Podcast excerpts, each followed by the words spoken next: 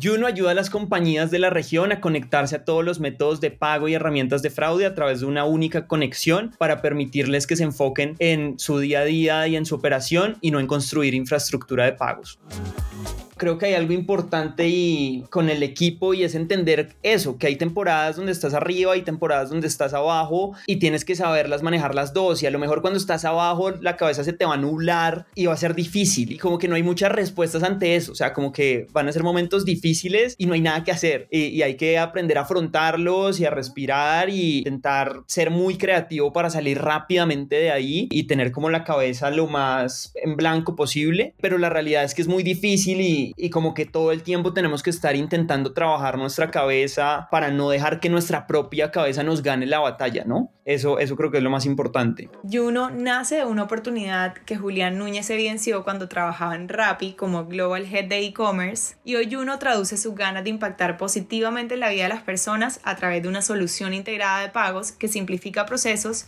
y ayuda a crecer a los negocios de Latinoamérica. Quédense para escuchar la importancia de solucionar aquellos problemas complejos con fluidez y nutrirse de escenarios que fortalezcan el propósito como emprendedor.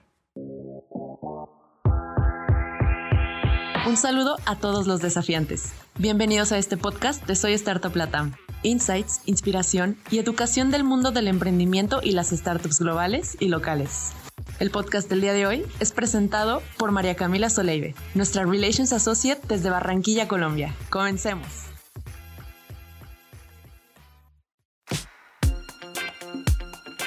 Me alegra tener la oportunidad de compartir con los desafiantes que nos escuchan el día de hoy. En este episodio nos acompaña un emprendedor que está combatiendo el fraude y el desperdicio de tiempo que se genera cuando una empresa quiere hacer sus pagos. Entonces, un honor de verdad tenerte en este espacio, Julián. Increíble tenerte y muchísimas gracias por aceptar la invitación. Muchísimas gracias, Cami, y a todos los que nos están oyendo. Listo, entonces para quienes no conocen al desafiante que nos habla desde, desde el micrófono el día de hoy, les cuento que Julián es economista de los Andes, fue profesor de la misma universidad y de ahí saltó al mundo de la banca como analista de inversión para sumergirse en el 2017 en el universo de las startups con la rap y magia escalando rápidamente hasta convertirse en el Global Head de e-commerce. Este año se lanzó como fundador de Juno, una fintech que permite a las empresas gestionar todos los métodos de pago y de fraude a través de una única integración. Así que sin más, eh, bienvenido Julián y me encantaría preguntarte quién es el Julián Núñez del día de hoy y qué ha permanecido a tu lado al pasar de, de todas estas experiencias. Creo que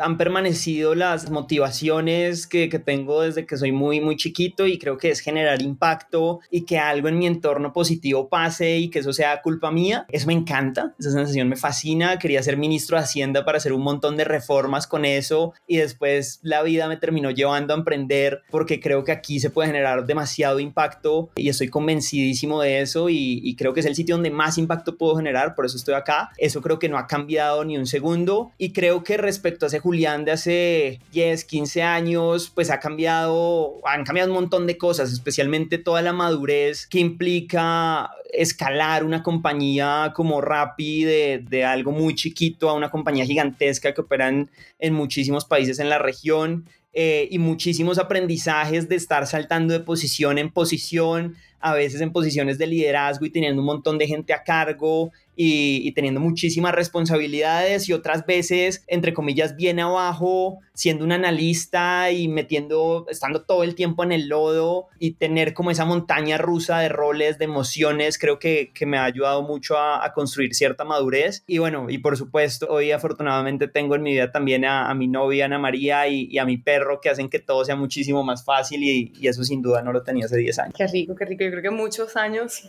de trabajo mucha resiliencia, pero sobre todo el generar impacto creo que es algo que genera muchísima plenitud. ¿Qué es lo que más hace sentir a Julián exitoso el día de hoy? Algo de lo que te sientas orgulloso. Creo que, que nada, me siento súper orgulloso de lo que construimos en Rappi y ahí estoy muy agradecido con Simón y, y, con Felipe y Sebastián y todas las personas que construyeron Rappi porque a, a, personas como a mí y a un montón de gente le han dado esta oportunidad de sentirse exitosos y, y, y, de poder construir algo increíble que pues en la región es algo medio único, ¿no? Y, también me siento muy orgulloso de, de haber tenido la valentía de, de salir a construir una compañía estando muy cómodo, digamos, en un rol increíble en una compañía increíble, pero teniendo o sea, querer salir de esa zona de confort todo el tiempo y, y, salir a montar una compañía desde ceros, pues es algo que quería hacer y creo que de esa valentía me siento muy, muy orgulloso y me siento muy orgulloso de, del ser humano que, que soy hoy, eh, que, que le faltan muchas cosas por aprender, pero creo que todo el camino me ha hecho una mejor persona. Me encanta, yo creo que emprender literalmente es de valientes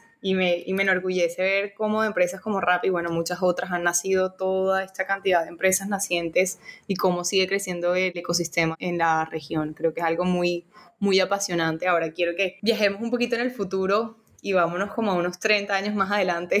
¿Qué te gustaría dejarle al mundo? ¿Cuál sería ese legado, esa huella que te gustaría dejar? Wow, esa es una gran pregunta. Creo que, de nuevo, me encantaría como pensar que aproveché toda mi vida y logré construir algo increíble y logré hacer que la región avanzara un montón por culpa mía o porque logré inspirar a un montón de personas más a que construyeran cosas, a que le creyeran a la región y apostaran por ella. Y me encantaría mm, estar en mi lecho de muerte viendo una región que está dentro de las más ricas del mundo, con, con una estabilidad política y económica muchísimo mayor, con, con, mucha más prosperidad, muchísima menos pobreza y desigualdad. Creo que, que ese es mi objetivo y, y, eso es lo que me encantaría entregarle a, a la región y al mundo de aquí a, a 30, 40 años. Súper, ya me imagino empresas nacientes de Juno también en unos próximos años. Me encantaría, ojalá, seguro va a ser así nada más lindo que inspirar. Me encantaría que nos cuentes también qué aprendiste en todas esas temporadas que tuviste en educación, en banca, qué sientes que has recogido de ahí que te ha servido ahora. Hablando, digamos, particularmente de banca, o, me voy una por una, creo que en la universidad, pues trabajando muy, muy al, muy al inicio en la universidad, creo que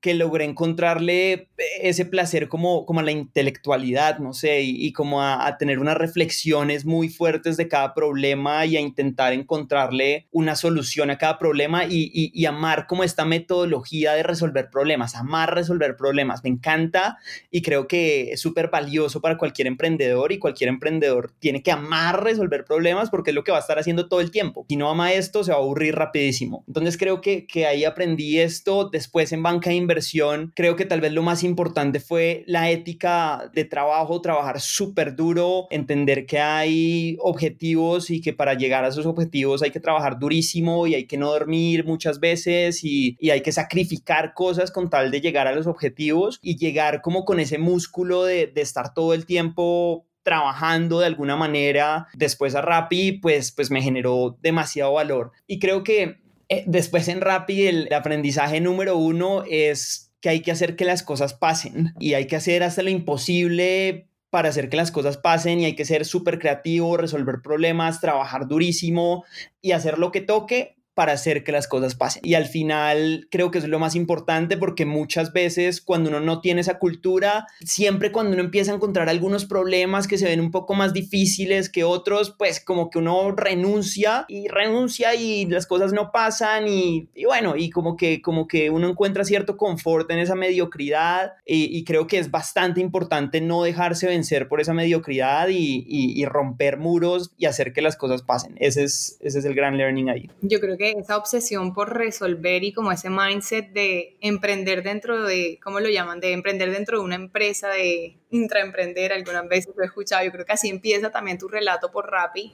Iniciaste como analista para Colombia, recordándote sentado en una silla plástica con el piso en obra gris en Bogotá, ahí creaste el pago con un clic de Rappi, paga con Rappi, dirigiste la unidad comercial de comercio electrónico de Rappi. Entonces, estando en Rappi, siendo un amante de solucionar esos problemas, ¿cuál fue el momento en el que te sentiste con mayor presión y qué aprendiste luego de, de haber, digamos, generado esas soluciones? Yo creo que fue alguna vez que, que, estaba en el equipo de Growth viendo, pues nada, cómo hacer que la compañía creciera y llegar a las metas de, de crecimiento que tenía que llegar. Éramos un equipo de, de, gente súper talentosa y súper determinada a llegar a los números, acompañados de Simón Borrero, que es increíble y tiene una característica y es poner unas metas durísimas, ¿no? Y, y a veces que, que uno no se alcanza a creer y uno se pregunta si él sí se las cree, y estoy seguro de que sí, y llegar como a esas metas durísimas que le habíamos prometido, digamos, a unos inversionistas. En ese momento creo que estábamos cerrando la ronda con SoftBank y lograr pegarle a sus números semana tras semana, porque literalmente semana tras semana todo el mundo se enteraba cuánto, cuánto habíamos vendido y todo este cuento. Esa fue una época súper dura y creo que aprender a manejar la presión y, y como estar, lo que te decía al principio de la llamada, como, como mentalmente sano y mentalmente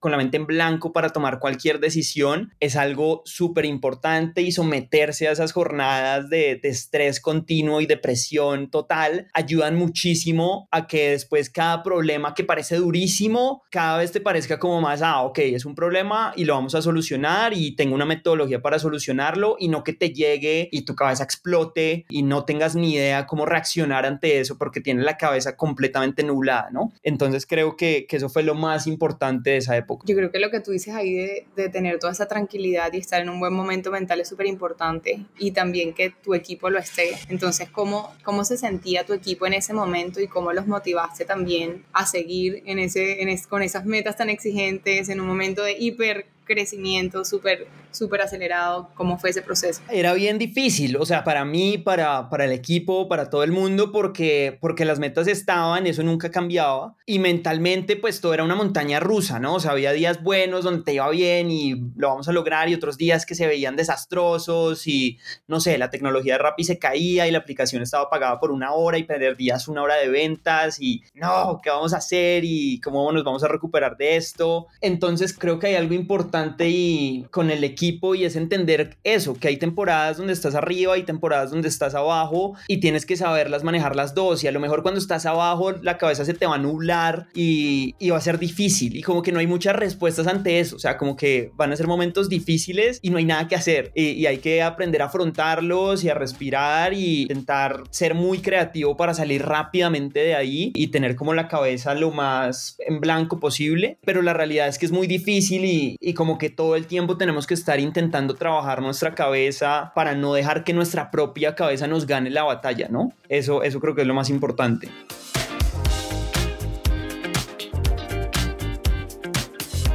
100%. Yo creo que eso es un punto súper clave y listo para ir entrando también un poquito en toda la historia de, de Juno. Para quienes nos escuchan, yo creo que ahí se intersecta un poquito la historia. Juan Pablo Ortega es el cofundador y CEO de Juno, como también cofundador de Rappi. Allí se conocieron, ayudaron, digamos, a construir todo este proyecto desde sus inicios. Entonces, antes de que nos cuentes cómo se conocieron, cuéntanos en tus palabras qué es Juno y luego también un poquito de esa historia. Perfecto, entonces mira, Juno nace de un problema que, que, Juan Pablo y yo encontramos en Rappi y es que cuando tú empiezas una compañía en internet tienes que empezar a aceptar métodos de pago, aceptar pagos online. Y hay un montón de compañías que te aceptan, que te ayudan a aceptar pagos online y lo que normalmente todo el mundo hace es que se conecta a una de esas compañías. Pero poco a poco se va dando cuenta de que a lo mejor esa compañía le puede resolver un problema importante, pero necesita otras más para aceptar nuevos métodos de pago o porque en otro país eh, en el que te estás expandiendo a lo mejor otra compañía te puede prestar un mejor servicio o porque hay otra que te dice que, que es mejor y además es más barata, entonces tú la quieres probar y conforme va pasando el tiempo, las empresas empiezan a integrar un montón de estos procesadores y cuando menos se dan cuenta, tienen decenas de procesadores conectados, tienen también herramientas antifraude conectadas y empiezan a generar un montón de tecnología in-house que para mostrar estos métodos de pago en la interfaz del usuario, para saber cada transacción a través de qué procesador enviarlo, para que después el equipo de finanzas pueda descargar los reportes de cada una de esas plataformas y confirmar que la plata que se procesó es efectivamente lo que sale en la base de datos que se procesó y se empiezan a generar un montón de procesos y tecnología que normalmente no tienen nada que ver con el core del negocio de la compañía. Eso nos pasó en Rappi y, y muchas compañías nos buscaban a preguntarnos, oiga, ¿cómo hacen esto de pagos y les decíamos, fresco, no se preocupe, que conéctese a estos 15 procesadores, contrate 10 desarrolladores, póngalos a trabajar los próximos 5 años y ya. Y después de un tiempo nos dimos cuenta de lo ridícula que era esa respuesta, entonces decidimos salir y montar Juno, que básicamente le construye toda la infraestructura de pagos y fraude que necesita una compañía para operar increíblemente. Entonces Juno hoy se encarga de, a través de una única integración, conectar a los a las empresas a cualquier método de pago, procesador de tarjeta de crédito, de Buy Now Pay Later, wallets, bancos, herramientas antifraude, cualquiera de estas cosas. Y además te da toda la experiencia en el UI que necesitas para que no tengas que codear cada método de pago nuevo, sino que con clics puedas prender y apagar métodos de pago y después todas las conciliaciones que tiene que hacer tu equipo de finanzas, pues que no tenga que entrar a 20 páginas diferentes, sino que pueda descargar un solo reporte y, y saber que hace match con su base de datos y que no, y básicamente simplificar todos estos procesos y esta tecnología que debería hacer la compañía y hacerla nosotros. Eso es lo que estamos buscando. Súper, súper, súper chévere. Y ahí cuéntanos un poquito cómo empezó todo. Cuéntanos un poquito cómo empezó. Era noviembre o octubre del año pasado y estaba viendo Twitter y en un momento vi un tweet de, de Angela Strange, que es una general partner en Andreessen Horowitz, que decía, we just opened a new program, EIR, no idea needed. Y yo leí esto y yo ya desde hace mucho tiempo venía como con la idea de, de emprender y tenía algunas ideas en, una listica entonces dije, bueno, dice que no se necesita idea o yo no tengo una idea clara, no sé qué es ese programa, googleé y nadie tenía ni idea exactamente qué era el EIR, que es Entrepreneur in Residence. Entonces apliqué, había un link, llené un Google Form en cinco minutos, lo envié, me olvidé de eso y a los dos, tres días me escribió una partner de Andreessen Horowitz y Mumble diciendo que, que, les había gustado mucho lo que había escrito, que habláramos. Entonces hablé con ella, súper buena química, le conté un poco de las ideas que tenía, le dije que pues no tenía nada concreto y me dijo, me encanta, ¿por qué no hablas con, con Gabriel Vázquez, que, es otro partner en Andreessen Horowitz, que está muy enfocado en Latinoamérica? Y con Gabriel empezamos a hablar, empecé a hablar un poquitico más en, el detalle de esas ideas y bueno, yo no estaba muy seguro de, si salir ya o si salir después, no, no estaba muy seguro, estaba con cierta comodidad en Rappi y en un momento le dije a Gabriel, oye, ¿sabes qué? Estoy muy ocupado en Rappi, no tengo suficiente tiempo para, para pensar en estas ideas y hacer este proceso, si quieres hablemos en, en unos meses. Y, y, Gabriel me dijo como, ¿estás seguro? Y yo, sí, sí, sí, hablamos en unos meses. Y, bueno, colgamos y a las dos, tres horas estaba pensando y dije como, wow, no puede ser que... O sea, como que acaba de mandar al carajo Andreessen Horowitz, o sea, estoy demente soy loco. Entonces esa noche escribí un master plan de, lo, de, de, Juno, que era la idea que tenía como más desarrollada, que más le había sonado a Gabriel, que más sentido tenía. Entonces empecé a escribir y escribí creo que 10 páginas de, de todo el master plan, de, de, por qué iba a ser yo el que iba a hacer esto que fuera exitoso, por qué, qué, qué iba a ser exactamente la solución, cómo se le íbamos a vender, cuál era la visión de esto a los próximos 10, 15 años. Y al día siguiente, recuerdo viajaba a México. Y Juan Pablo, desde que lo conocí hace, hace seis años, cinco años, él siempre vivió en México, entonces dije, ay, tengo que hablar con Juan Pablo, Juan Pablo es de las personas en Latinoamérica que, que más sabe de pagos, tengo que hablar con él y le, le voto la idea para recibir feedback. Y justo me fui a México, se me olvidó llamar a Juan Pablo y cuando estaba en México, Juan Pablo me llama a mí y me dice, oiga, le tengo una idea para hacer algo dentro de Rappi, en, en Rappi Bank y, y no me, me recuerdo que no me gustó tanto la idea y le dije como, no, pero espere, ¿por qué no más bien le cuento esta idea? Yo estoy pensando de pronto en salir, ¿qué, qué opina de esta idea? Y recuerdo que Juan Pablo me dio un feedback súper inteligente, unas cosas no le gustaron y cuando me estaba dando ese feedback súper inteligente dije, wow, este man sería un gran co-founder. Y recuerdo que le dije, bueno, venga, ¿por qué no nos vamos y, nos vamos a montar esto los dos entonces? Y recuerdo que al principio me dijo, uy, no, pues yo aquí soy co-founder y, no, o sea, yo no puedo irme de acá y yo no, pero ¿por qué no viene? Y le dije ahí una, una mentirita, le dije, no, yo ya tengo un fondo cerrado prácticamente, yo ya tengo un millón de dólares. Y Juan Pablo, ¿qué? Y yo, sí, ya lo tengo. Y uy, bueno, no, hablemos. Pues era cuento. Entonces, a la, a la semana siguiente Juan Pablo viajó a Bogotá, hicimos nuestros acuerdos, nos dimos el handshake y en cuestión de, de unos días hablamos con Simón de, primeras para que, digamos, no le llegara la noticia por ningún otro lado, sino que fuera la primera persona en enterarse. Y a los pocos días le escribimos un mensaje a Gabriel, Gaby, me voy a emprender en esta idea, me voy con Juan Pablo Ortega, y me escribe como, ¿qué te pasa? O sea, hace dos días me dijiste que, que te vas a morar cuatro meses y ahora me dices que vas a emprender ya, o sea, ¿qué te pasa? Y yo, bueno, sí, ¿qué, qué hago? O sea, sí, no sé, así es la vida. Y, bueno, muy rápidamente tuvimos algunas sesiones con, con Andreessen Horowitz y cerramos nuestro primer cheque de Andreessen Horowitz, afortunadamente, si no le hubiera dicho mentiras a Juan Pablo. Y bueno, ahí empezamos a, contratar nuestros primeros empleados y, meses después terminamos cerrando una ronda más grandecita con, con Kasek, con Monashis y, con algunos otros más. Así empezó eso. No, pero qué locura esa historia. ¿Tú te imaginas darle la espalda a Andrés Horowitz? Me alegra que tomaste la sí, de lanzarte. Estoy loco. No, locura. locura. Sí, afortunadamente hubiera sido una decisión muy racional. Mm, pero imagínate, sentí yo la montaña de rusas de emociones mientras contabas tú la historia también. sí, increíble. De verdad, qué historia tan, tan bacana y, y, yo creo que hay una duda que me surge. Vemos que la tecnología avanza, que cada vez coge, hay más seguridad en la compra online, pero con los avances digitales también me gustaría que, que, toquemos un poquito el tema de por qué el fraude y el costo de procesar los pagos están aumentando, si existen tecnologías como el blockchain que se han venido implementando progresivamente. Mira, el fraude, eh, en Latinoamérica tenemos varios problemas comparados con otras regiones. Primero, el fraude es significativamente más alto, especialmente en Brasil y en México, y la tasa de aceptación es muchísimo más baja que en el resto de países. ¿Qué es eso de tasa de aceptación? Es básicamente que cuando tú de cada 100 pagos que le envías a procesar a un procesador en Latinoamérica, en promedio solo te van a aceptar 70 o 60, por ahí está entre 60 y 70 la tasa de aceptación en Latinoamérica. Eso es ridículo comparado con otras regiones donde este número es del 95, 90 y parte de lo que pasa es que en Latinoamérica pues tenemos un ecosistema de pagos muy muy fragmentado donde tenemos decenas de distintas monedas, currencies, y en cada país tenemos un ecosistema muy diferente, donde hay unos players locales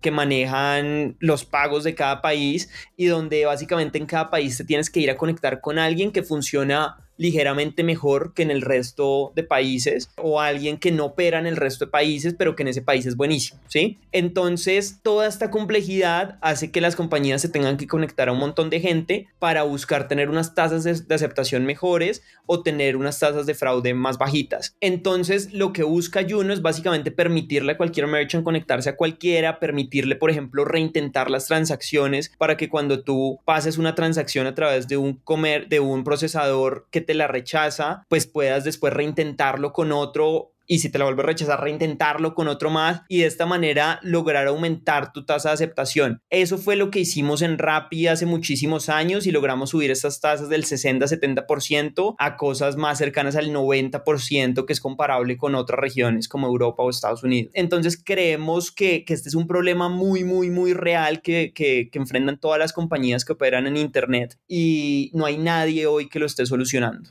Claro, no te pregunto eso porque quiero conectarlo con lo que veníamos hablando justo antes de toda esta historia de Andrés Horowitz. Un poquito conectando con eso, por ahí leímos que esto, digamos que fue el imán para, para esta firma de Silicon Valley, que creo que muy pocas inversiones ha hecho en América Latina y, y hizo parte de esa inyección de capital semilla. Me gustaría que nos cuentes también qué te hubiese gustado saber antes de levantar capital. Creo que me hubiera gustado entender que los VCs pues también, también tienen un trabajo y de alguna manera pues así como los VC, o sea, entender cómo funciona un VC. Un VC básicamente recoge 100 millones de dólares, de entrada saben que 30 millones de esos 100 que recogen van a ser para costos de, digamos, de, de, sus salarios y costos de funcionamiento internos del VC y les quedan 70 millones de dólares para invertir, de los cuales ellos ya saben por estadísticas que el 60-70% son inversiones que se van a ir a, a, cero, básicamente, y las van a perder. Y entonces les quedan como 30 millones de, como 25, 30 millones de dólares de la plata que invertirían, que se tiene que ir a compañías que les logren retornar esos 100 millones de dólares que recogieron, pero a una super tasa. O sea, esa plata después de 10 años tienen que entregar 10 veces eso. Entonces, ¿cómo hacer que algo, una inversión a la que solo le inviertes 30 millones,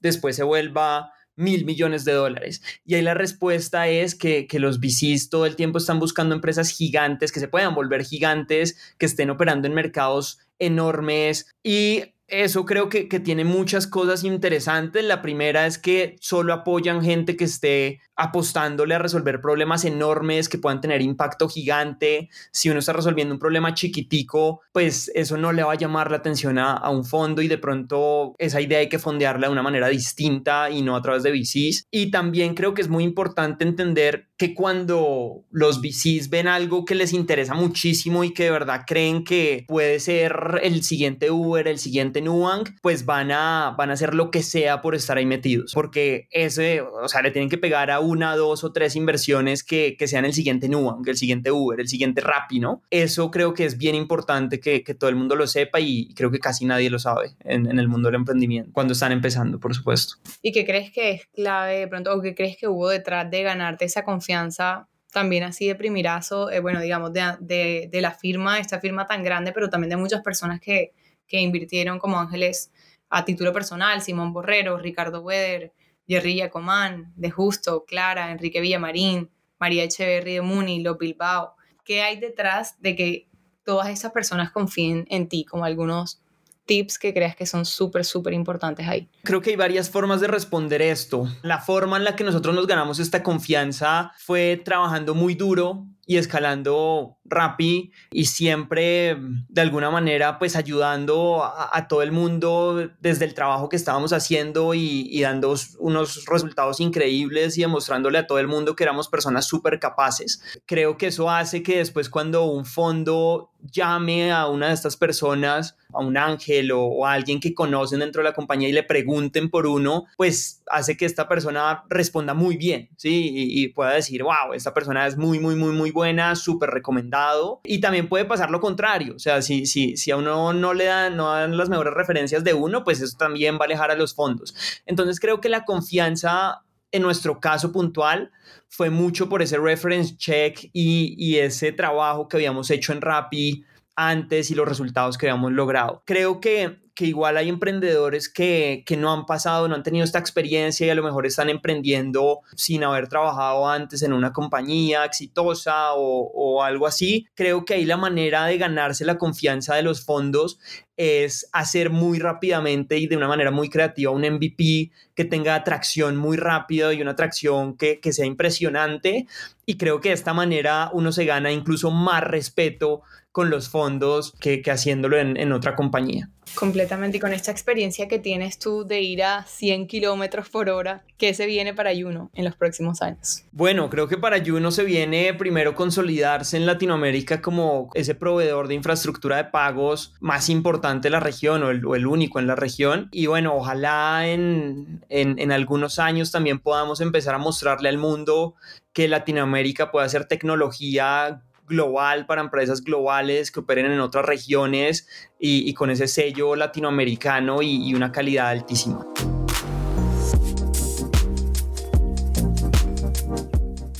Bueno, todos los éxitos en ese proceso. Nos encanta siempre verlos crecer y por aquí en, lo que podamos acompañarlos, pues también eh, todo el acompañamiento lo tendrán desde Soy Startup. Y, y otro, otra cosa que me gustaría preguntarte y que hemos visto, ¿qué convergencias y divergencias encuentras entre lo que se ha hecho en México, lo que me dices que se ha hecho en Brasil, muy pronto en Colombia también?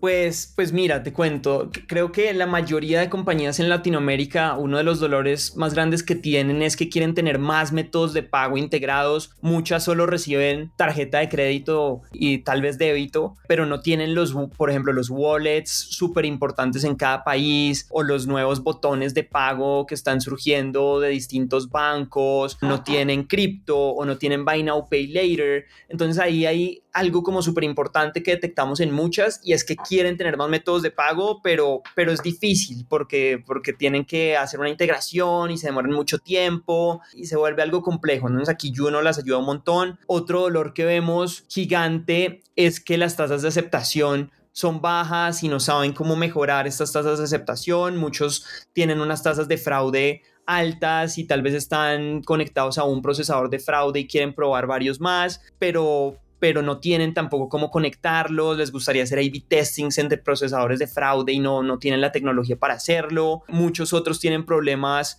con sus conciliaciones y, y no, no, no tienen como una sola herramienta que les dé un solo reporte para hacer sus conciliaciones en un solo sitio. Entonces vemos problemas de todo tipo. Otros, por ejemplo, quisieran tener más procesadores de tarjeta de crédito y poder escoger en qué tipo de transacción quieren enviar esa transacción a través de un proveedor específico y en otras transacciones enviarlas a través de otro y, hoy, y no pueden porque es una infraestructura que montarla es muy complicado, muy difícil y, e internamente no, no escala.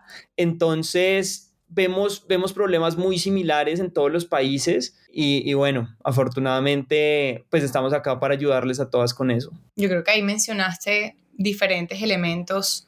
Si pudiéramos agrupar de pronto alguna recomendación que pudieras dar a nivel financiero, ¿qué le dirías a un founder o a un emprendedor que debería tener en cuenta antes de abrir un, un nuevo mercado?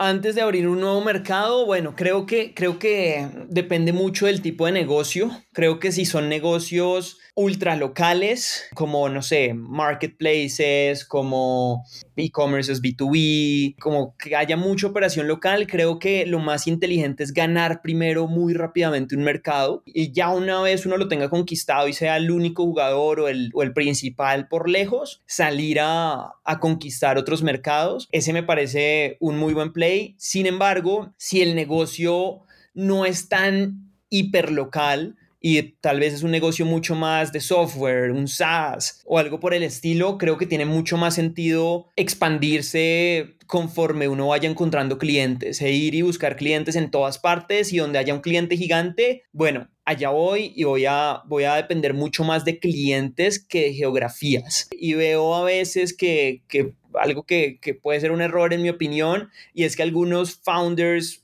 abren, o sea, que hacen solo software y que podrían abrir globalmente hoy, se enfocan solo en un país en específico, pudiendo a lo mejor empezar a tener conversaciones en toda la región, por ejemplo, y cerrar clientes que, o sea, muchísimo más fácil y más rápido que si se concentraran en un único país y sin ninguna carga operativa adicional por operar en todo el mundo o en toda la región. Sí, yo creo que ahí nos llevamos, ya vamos llegando al final del espacio, pero creo que nos llevamos consejos e historias increíbles.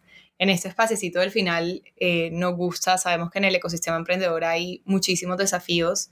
Me gustaría que nos ayudes a colocar esos temas en la mesa. Si tienes algún tema importante en particular donde crees que debería eh, colocar estos desafiantes y futuros desafiantes que se van a lanzar al, al emprendimiento en la TAM su foco, ¿dónde dirías?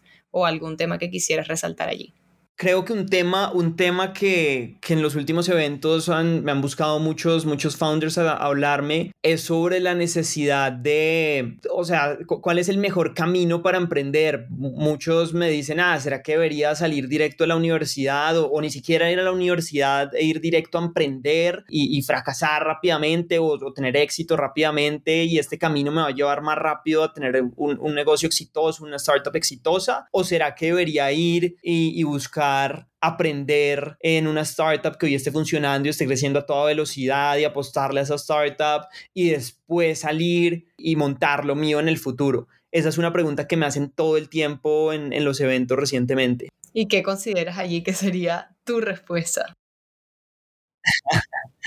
Creo que no hay respuestas claras a esa pregunta, pero ah, puede haber muchas y, y, depende. O sea, creo que uno, si uno siente la determinación absoluta de salir a montar algo y uno se siente completamente determinado, pues pues hay que salir y hacerlo y se acabó y no pensar en mucho más que eso. Si tal vez la determinación no es absoluta y uno no está muy seguro y siente que tal vez uno no está completamente listo, creo que sí puede tener sentido ir a una startup, aprender un montón de, de, de esto, cómo se hace, apostarle la vida a esa startup y ojalá buscar la manera de trabajar tan duro que uno, o sea, que no sea solo la startup la que crezca, sino que uno también pueda ir creciendo de alguna manera en esa startup donde cada vez es más difícil crecer, porque claro, al principio uno entra una compañía chiquitica donde hay 10 personas y pues uno es muy importante, pero mantener esa importancia, esas responsabilidades después de 5 años, cuando la empresa es gigante, vende 500 veces más que en el momento en el que uno entró, pues es todo un reto. Y la gente que logra hacer ese como crecimiento dentro de una startup que crece a toda velocidad, pues es gente que está lista para, para salir a montar una startup cuando quiera. Entonces creo que ese es también un camino súper bueno, que fue el que hice yo y que han hecho también varios emprendedores más en, en la región. Y bueno, ese me gusta, pero creo que, que también si uno siente la determinación tiene que salir y montar eh, inmediatamente lo, lo, que uno quiera hacer y también hay muchos casos de éxito, sí. Pero eso me encanta porque mucha gente se queda esperando el momento adecuado. No es que estoy muy chiquito, no es que cuando cumpla tanto, no es que cuando aprenda de tal y tal y tal, no es que no tengo el cofundador tal y se quedan ahí ahí con ideas increíbles que nunca salen y nunca nacen y nunca ven la luz. Entonces, atreverse y lanzarse. Total.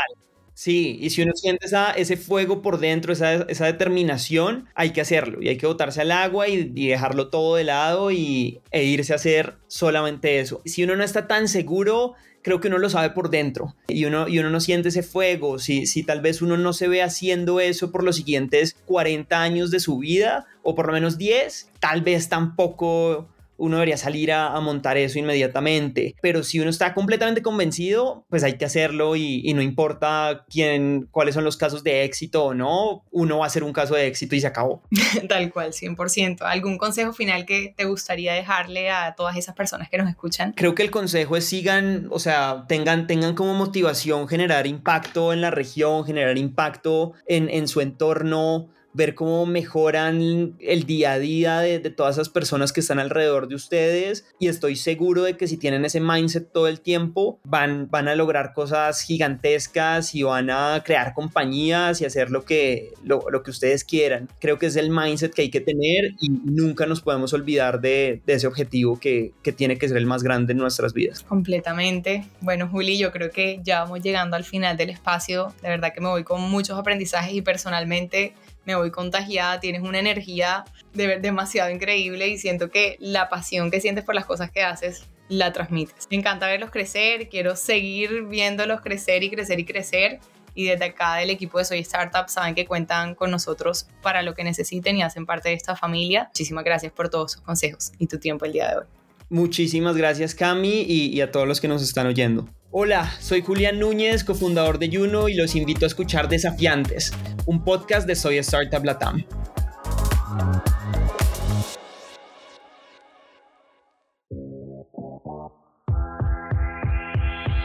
Gracias por escuchar nuestro podcast. Recuerden que fue traído y hecho con amor por Soy Startup Latam. Nuestra misión es impactar la vida de un millón de emprendedores en Latinoamérica. Reacciona, comenta, comparte y síguenos en LinkedIn, Instagram y YouTube. Esperen un episodio nuevo todos los lunes.